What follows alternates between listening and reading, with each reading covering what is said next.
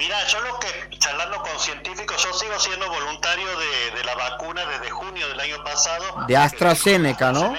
Sí.